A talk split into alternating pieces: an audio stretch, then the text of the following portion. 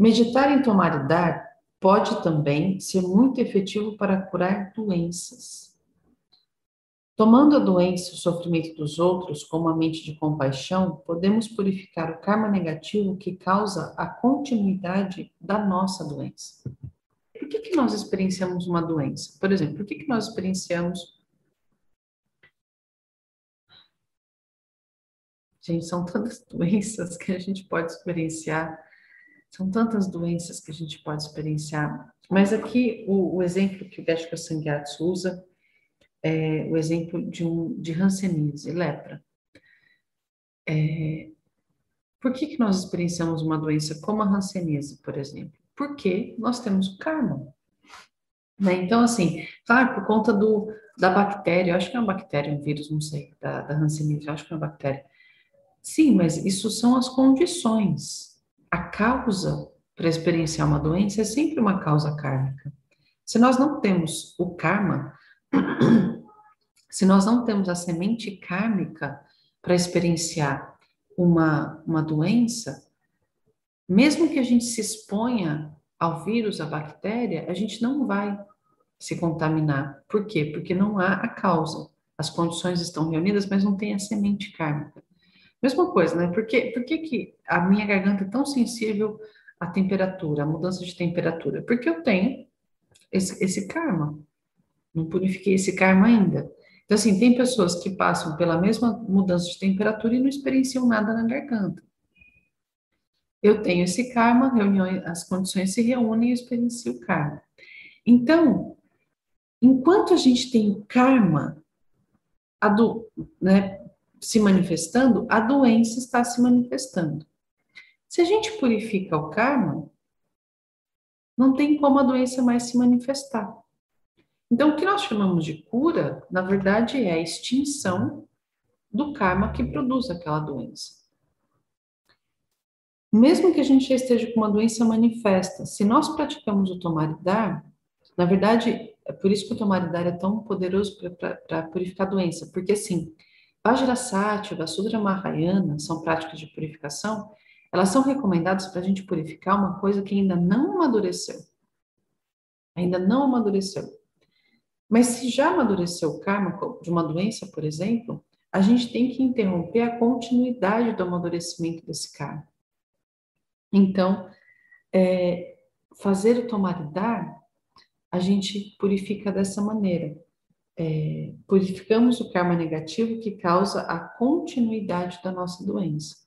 Então, aí você pode fazer, por exemplo, se você está experienciando alguma doença, é, qualquer que seja, é só você no mundo que está experienciando essa doença? Não. Então, você pode fazer tomar e dar. Você pensa em todas as pessoas que têm essa doença, toma a doença delas, imagina a fumaça escura, toma, e imagina que essa fumaça escura está indo no seu chakra do coração e destruindo o karma que mantém a sua doença manifesta. Ok? É, mas, olha só, embora devamos sempre buscar ajuda médica quando estamos doentes, ok? Então, assim, nós não negamos a ciência. Nós não negamos a ciência, por favor. Tomamos vacina. Ah, eu vou fazer tomar e dar, não preciso tomar vacina. Não, precisa tomar vacina sim. Embora devamos sempre buscar ajuda médica quando estamos doentes, pode haver ocasiões em que os médicos serão incapazes de nos ajudar. Dessa situação que nós praticamos o tomar e dar. Porque assim, por que, que o médico é incapaz? Porque nós não temos karma de ser ajudado pelo médico. Então a gente tem de fato que purificar o karma que causa a nossa doença. Existem muitos relatos no Tibete de pessoas que se curaram a si próprias de doenças consideradas incuráveis, meditando sinceramente no tomar. Havia um meditador chamado Karak Gonchin, que contraiu uma doença que os médicos eram incapazes de curar.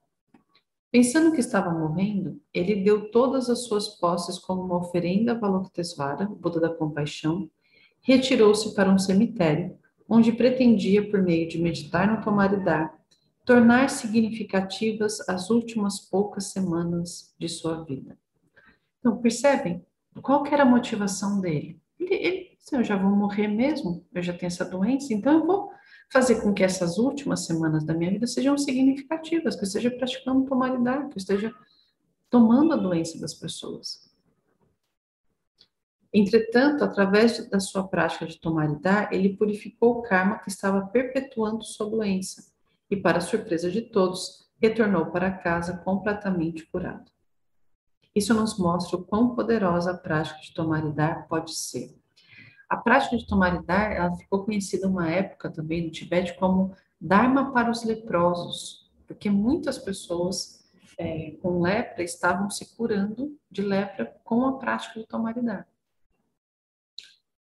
Se purificarmos o nosso karma negativo, será fácil curar até, uma, até a doença mais grave.